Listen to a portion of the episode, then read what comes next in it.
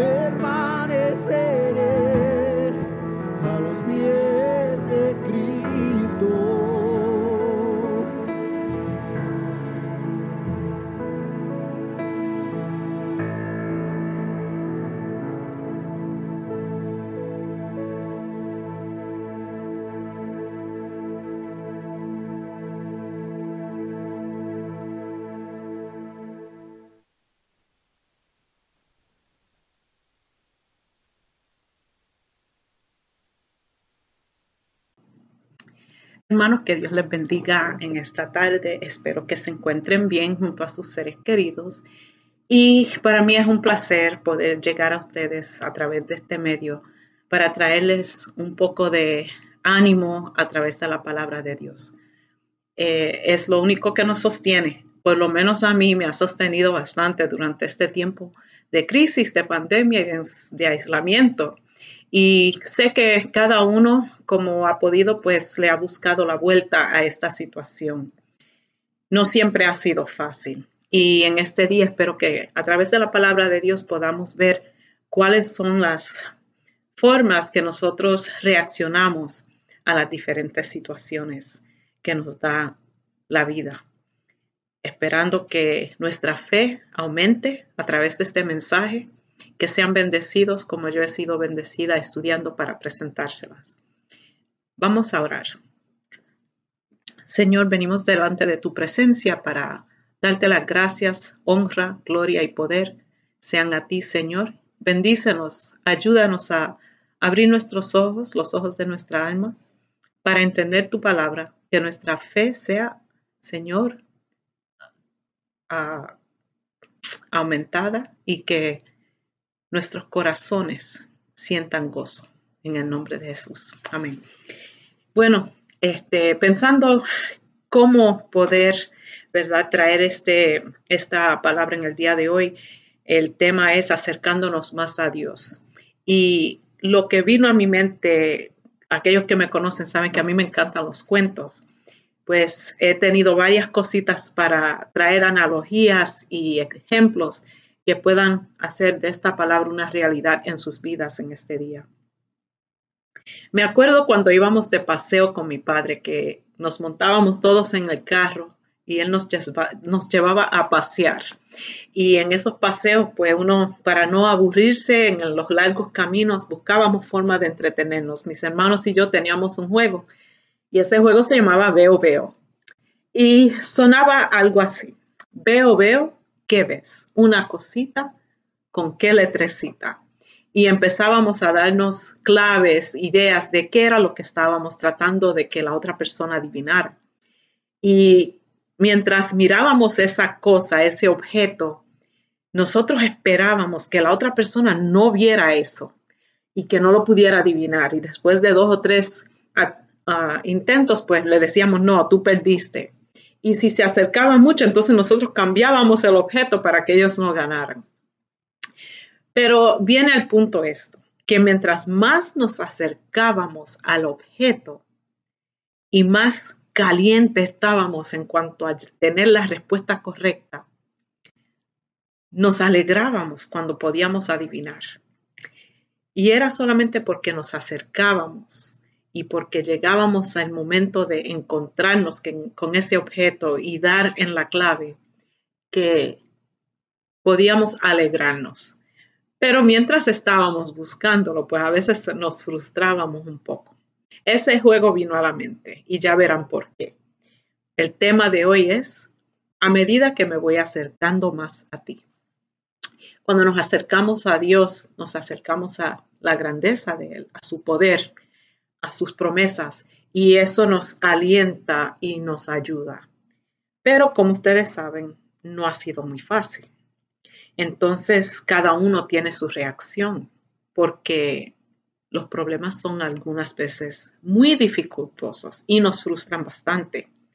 Esto me lleva a la palabra porque durante este tiempo he tenido la oportunidad de orar mucho, mucho, mucho con muchas personas que han llegado a mí. Yo digo que Dios pone en cada uno de nosotros un ministerio para poder traer gozo, traer alegría, a veces una palabra de aliento, un verso bíblico, puede ayudar a que la persona sienta que Dios es el que está orquestando la situación para su bien, aunque no siempre se siente así uno.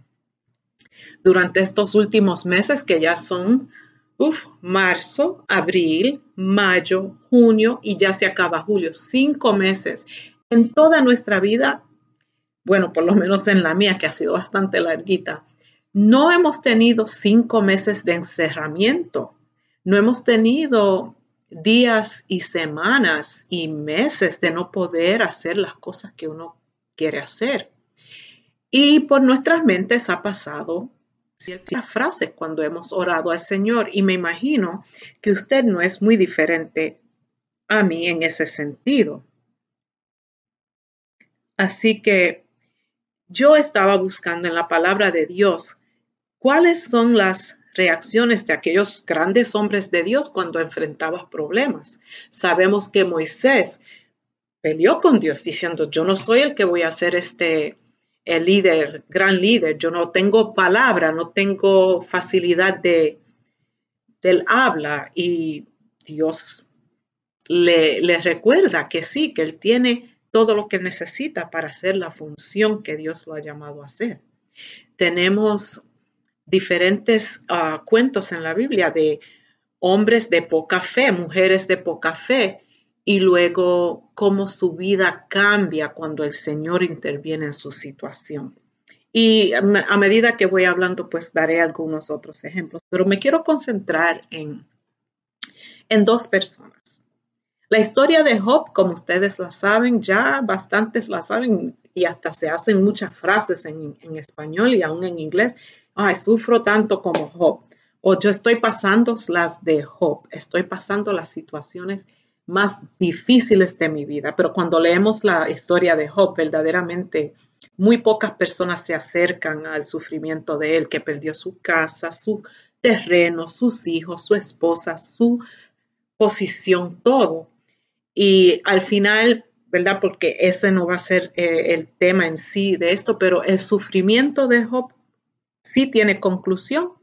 Y al concluir ese sufrimiento, Dios lo bendice grandemente y aún más de lo que había estado bendecido originalmente. O sea que vemos en ese cuento como Dios cambia el lamento en baile, como dice la palabra de Dios. Así que tenemos ese ejemplo de Job. Y David, un hombre que todos conocemos, un hombre con un corazón que estaba lleno de Dios, lleno de alabanzas y de adoración a Dios. Y Dios escogió a David haciendo un ah, pequeño, un casi olvidado por su propia familia y Dios lo saca de atender a sus ovejitas y lo unge para ser rey. Pero la vida de David fue difícil también porque aunque él peleó y ganó contra Goliat, sabemos, sabemos que el rey Saúl estaba muy celoso de todo lo que estaba logrando David y lo odiaba y, y, por ese odio pues lo quería matar. O sea que sabemos también si leemos la historia de David que él estaba como un fugitivo por muchos años. Y a través de su vida, su, su dolor y sus victorias, sus conflictos, sus triunfos, los, el libro de los Salmos nos muestra las emociones de David. Eh, los salmos son muy lindos y los leemos, los cantamos, tiene mucha emoción, muchas alabanzas, pero también muchos clamores del corazón. Y hoy les quiero llevar al Salmo 13. Yo voy a leer el Salmo completo primero y luego vamos a entrar en algunas partes de ella. Y, la lección es esta, hermanos. La, la, lo que quiero llegar a ustedes es que el ser humano sufre, el ser humano se pone ansioso, se frustra y a veces se deprime. Y son cosas que a veces no queremos hablar en los círculos cristianos, porque si tienes a Dios, ¿cómo vas a estar deprimido? Si tienes a Dios, ¿cómo vas a sentir angustia? Si tienes a Dios, ¿cómo vas a sentir ese nivel de tristeza? ¿Saben por qué? Porque somos humanos. ¿Y sabes quién fue el ejemplo mayor de sufrimiento y del dolor profundo que siente alguien que se siente abandonado, que se siente olvidado? Jesús mismo. Sabemos que en la cruz Él dice, Dios mío, Dios mío, ¿por qué me has desamparado? Así que estamos hablando de Dios, que en toda su soberanía, creador del cielo y la tierra, sintió dolor, sintió angustia, sintió desolación, aunque fuese por esos momentos donde Él llevaba nuestras cargas en la cruz y Dios en su misericordia pudo rescatarnos. Ahora, ¿qué dice David en su salmo, en el salmo número 13? En el salmo número 13 vamos a ver tres cosas y antes de leerlo le doy este bosquejo. Primero vamos a escuchar la angustia de David. Vamos a ver cómo su angustia se cambia en una oración. Y de su angustia a su oración, luego David puede regocijarse en la promesa de Dios. Y quiero ponerlo así por si acaso no me escuchan completamente, que tengan esos tres puntos, que en, nuestro momento de crisis, en nuestro momento de aflicción, vamos a pasar por estas etapas. Nos vamos a frustrar y vamos a sufrir. Vamos a clamar con dolor y ansiedad. Pero eso se torna en una oración. Y esa oración, ese clamor, en la presencia de un Dios de poder y de promesa, se convierte entonces en nuestra confianza aumentada, nuestra fe aumentada y podemos cantar y regocijarnos en que Dios va a cumplir su promesa con nosotros. Dice así el Salmo 13 en el nombre del Padre, del Hijo y del Espíritu Santo. Oh Señor, ¿hasta cuándo te olvidarás de mí? ¿Será para siempre? ¿Hasta cuándo mirarás hacia otro lado? ¿Hasta cuándo tendré que luchar con angustia en mi alma, con tristeza en mi corazón día tras día? ¿Hasta cuándo mi enemigo seguirá dominándome? Vuélvete hacia mí y contéstame, oh Señor mi Dios. Devuélvele el brillo a mis ojos o moriré. No permitas que mis enemigos se regocijen diciendo, lo hemos derrotado. No dejes que se regodeen en mi caída. Pero yo confío en tu amor inagotable. Me alegraré porque me has rescatado. Cantaré al Señor porque Él es bueno conmigo. A mí me interesó este salmo porque he escuchado, especialmente durante esta pandemia, personas de gran fe, de muchos años sirviéndole al Señor, personas allegadas a mí que yo amo y admiro en su caminar en el Señor, han dicho, ¿hasta cuándo va a durar esta crisis? Yo no sé qué más decirle a Dios, pero parece que se olvidó de nosotros. He escuchado personas decir, ya yo no puedo más o he escuchado otras frases, otras oraciones que simplemente significan frustración, depresión, tristeza, un sentir como de olvido y de abandono. Y eso lo vemos aquí cuatro veces en los primeros dos versículos. La frase ¿hasta cuándo? sale de la boca del salmista. Y David era un hombre de mucha fe, de gran fe. Él hacía lo que Dios le pedía y no fue un hombre perfecto, no vamos a entrar en todos sus detalles, pero sí, como dicen en inglés, a man after God's own heart, un hombre que perseguía el corazón de Dios y lo conseguía. O sea que él tenía el favor de Dios en él. Y aquí está reclamándole al Señor. No sabemos en qué momento él escribió esto específicamente, pero sabemos que David ha sufrido bastante. Sabemos que en su historia el papá de su mejor amigo era el rey y el rey quería matarlo, o sea que él huía por su vida, era como un fugitivo.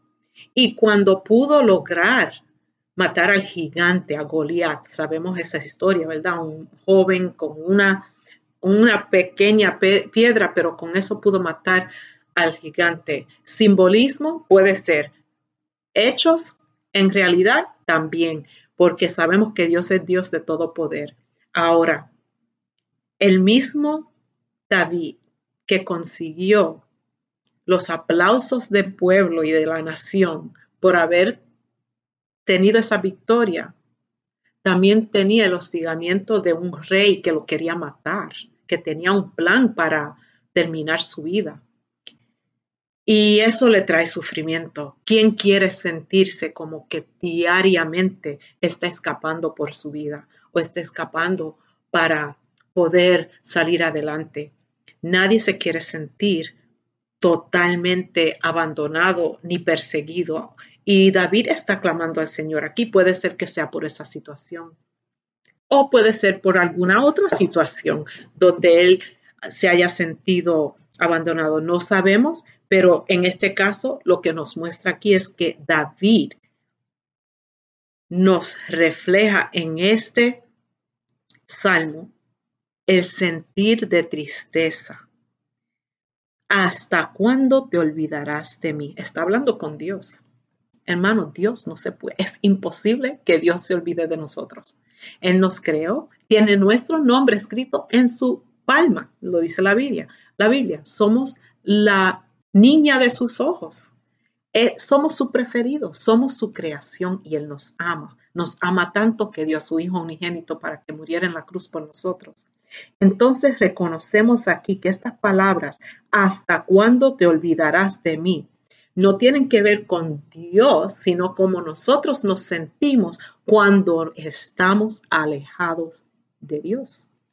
Y ¿qué vamos a decir? No vamos a decir aquí que David se apartó, aunque muchas veces usamos esa palabra para describir a personas que no están cumpliendo constantemente con su responsabilidad hacia el Señor y, juzgamos, a veces decimos esa frase incorrectamente, porque decir que fulano se apartó de Dios o esta persona está apartado de Dios, eso para mí, pues, eh, en realidad sí, hay gente que se aparta de Dios, pero en este caso, el alejamiento que siente David no tiene que ver con que Dios se aleja de nosotros, tiene que ver con que nosotros dejamos de mirar a Dios. Él no cambia. Es como cuando nosotros jugamos el juego, veo, veo que ves. El objeto no, no se mueve, el objeto no cambia, el objeto no se acerca ni se aleja, sino nosotros nos acercamos al objeto y por fin lo vemos y podemos decir, ya yo sé lo que es. Entonces vamos a describirlo así, que en ese momento de angustia David quita sus ojos por un segundo o por un momento o por un tiempo de Dios. ¿Cuántos durante esta pandemia han quitado sus ojos del Dios que los salvó, los sanó, los rescató? Ha sido su promesa, su fiel refugio han quitado sus ojos y los han puesto quizás en otras cosas, ¿verdad? En las noticias, en los datos, en si va a abrir tal lugar, si vamos para la escuela, si vamos a trabajar, en la finanza, en la economía. Todas son cosas importantes, son reales y son detalles que nos afectan. Pero no podemos dar el mismo peso a esas cosas como la damos a la grandeza, a la verdad de Dios, a su palabra y sus promesas. Porque en realidad Dios es el que nos sostiene y donde todas esas otras cosas pueden llegar a realizarse a nuestro favor. El abandono que sintió David no concuerda con los atributos de Dios, que sabemos que son omnipresencia y omnisciencia. Al Dios saber todo lo que nos afecta y nos aflige y nos rodea, y a Él estar en todo, la palabra abandonar o la palabra alejar o la palabra olvidar no cabe dentro de las funciones de Dios en nuestras vidas. Él no se olvida de nosotros, Él no se aleja de nosotros, Él no mira hacia otro lado. Sus ojos están puestos en los justos y está puesto en nosotros porque quiere regresar a esa relación que Él inicialmente, originalmente creó para nosotros, una vida de alabanza, adoración y acercamiento a Él.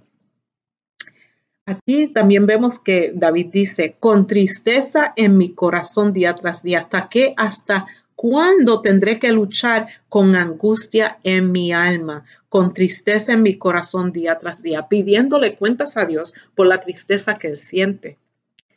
Y sabes que a veces nosotros aumentamos la tristeza mientras más triste nos ponemos no, no estoy juzgando, ¿verdad? Porque sabemos que hay situaciones que de verdad nos ponen muy triste.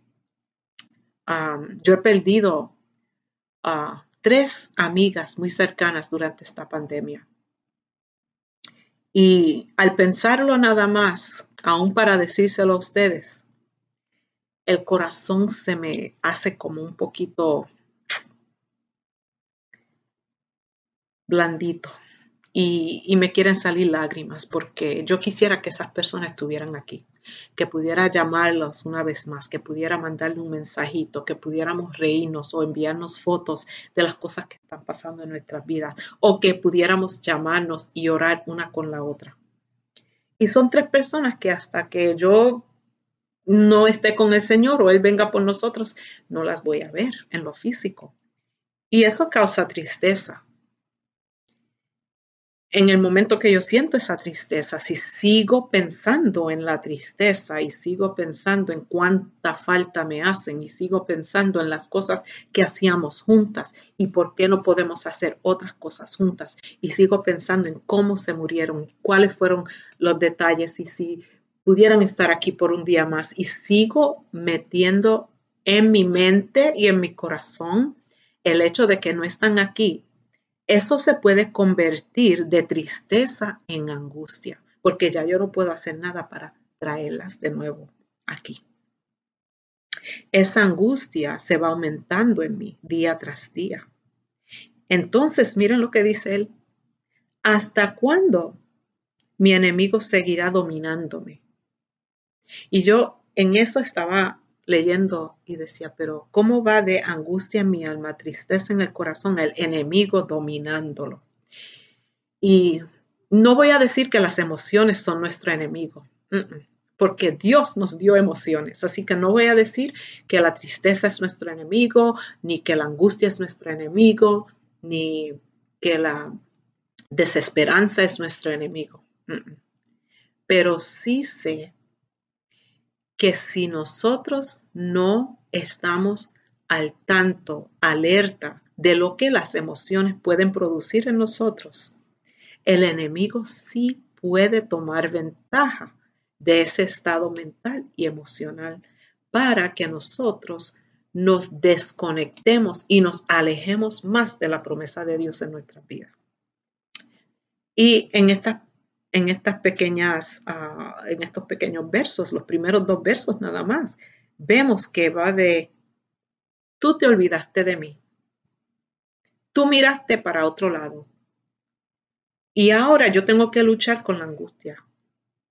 Y ahora que estoy luchando con mi angustia, entonces el enemigo se va a dominar, va a dominar de mí. O sea, vemos que va de mal en peor, pero es porque la perspectiva de David en medio de este dolor es incorrecta. es incorrecta en el sentido de que no es la más beneficiosa. Es real, no estoy diciendo que es una mentira, la perspectiva de él es la perspectiva de él.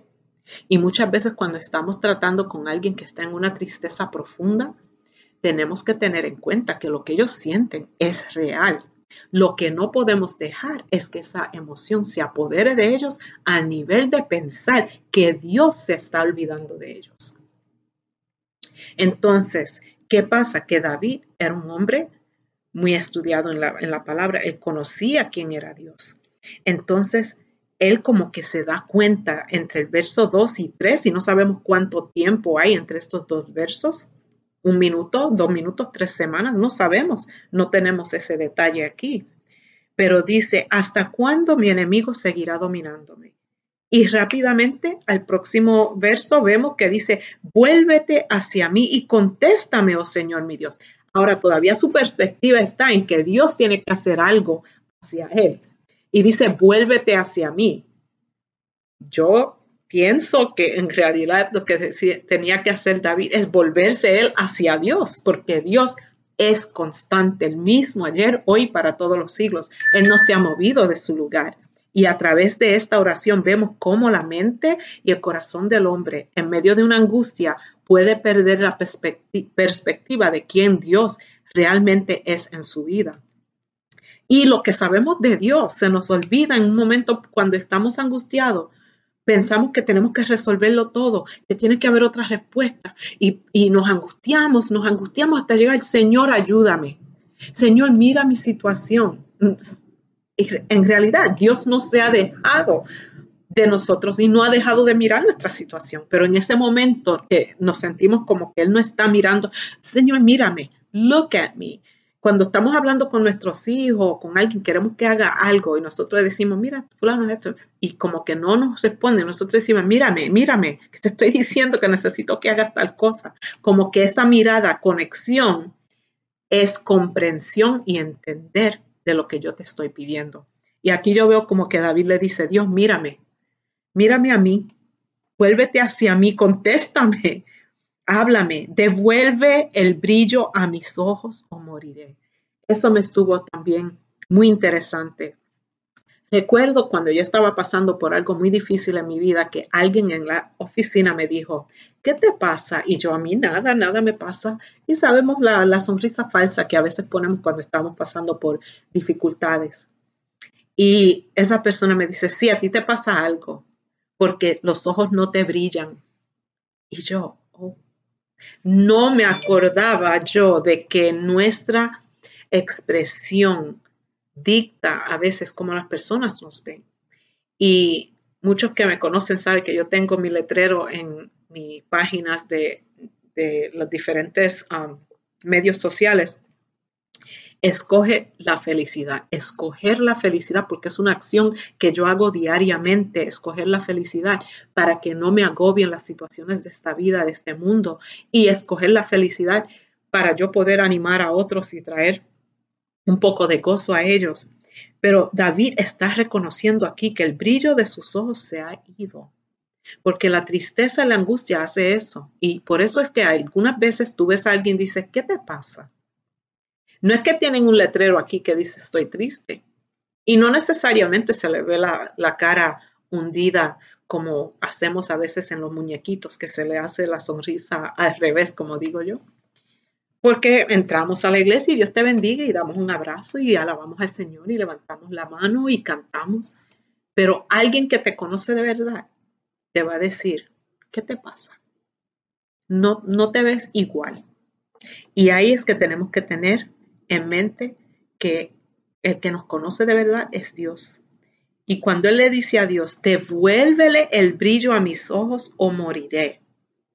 No permitas que mis enemigos se regocijen diciendo, mira, lo hemos derrotado, porque el enemigo no puede leer tu mente ni tu corazón, pero si te ve, si te ve semblante y escucha las palabras de angustia y desesperación, conoce si estás mal. Y si estás mal, el enemigo se va a hacer el, el victorioso ahí. No dejes que se regocijen en mi caída. Qué pena que hay personas que quieren vernos caídos. Es verdad, es la realidad de la vida. Hay personas que viven con esa mentalidad. Que Dios tenga misericordia de ellos y que nos proteja de ellos.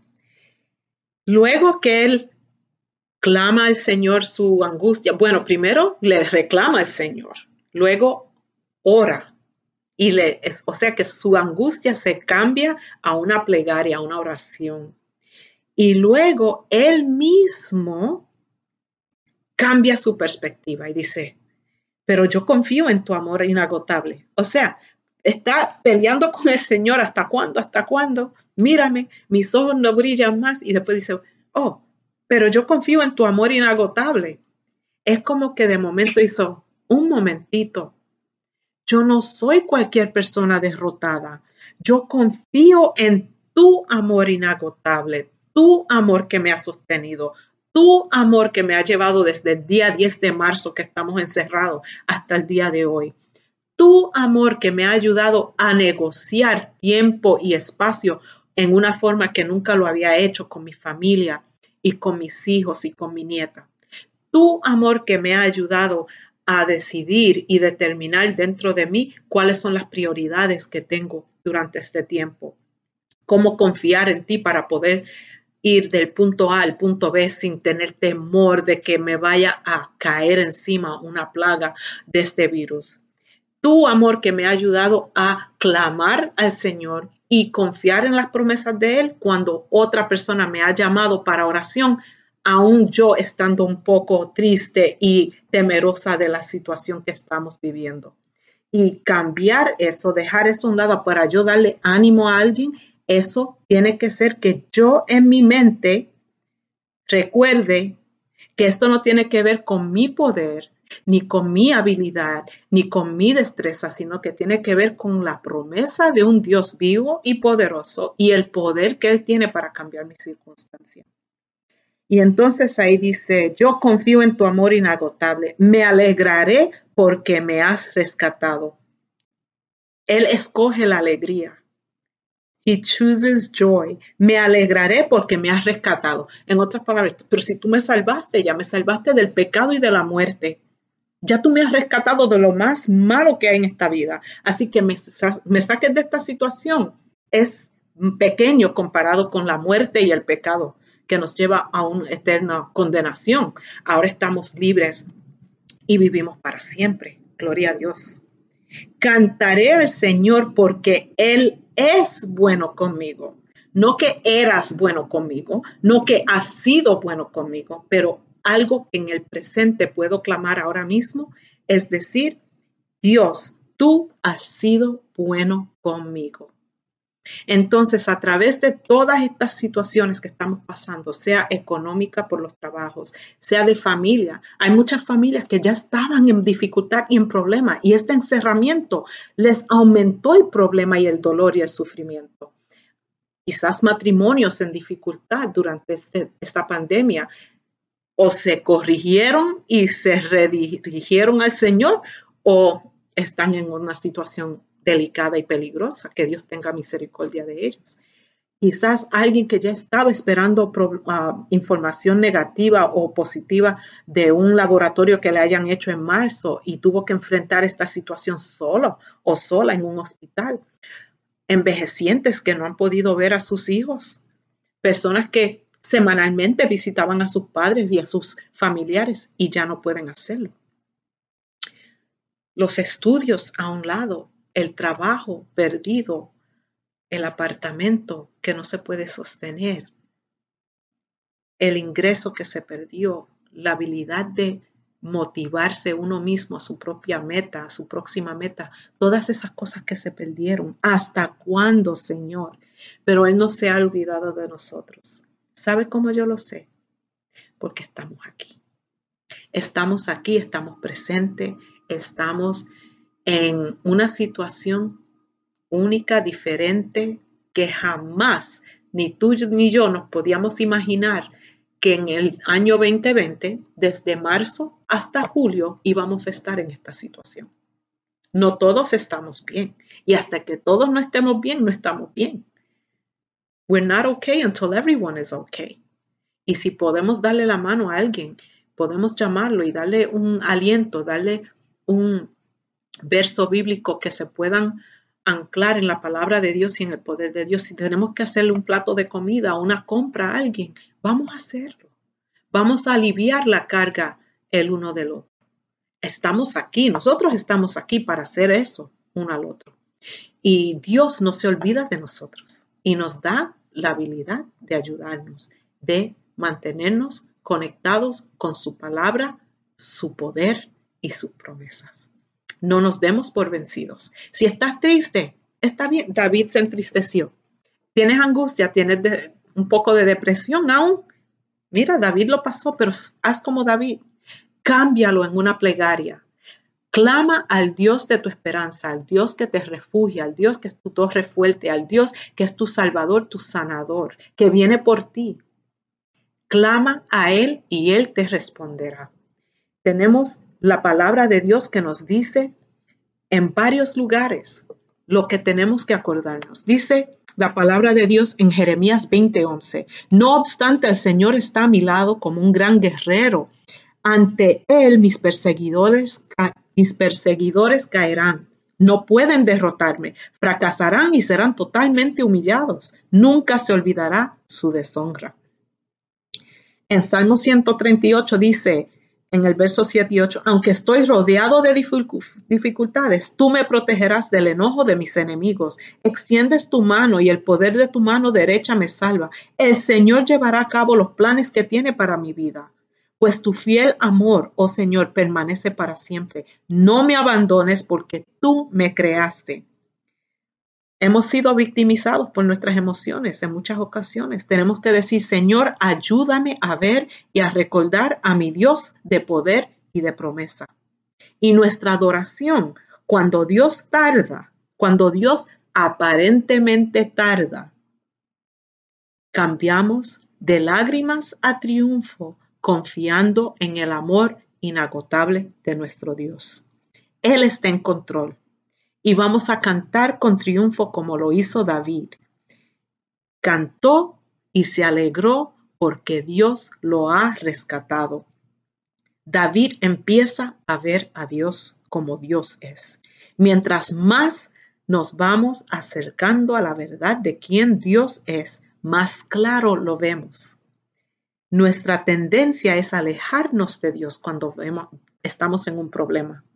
Pero no, Dios está cerca de nosotros, no nos abandonará.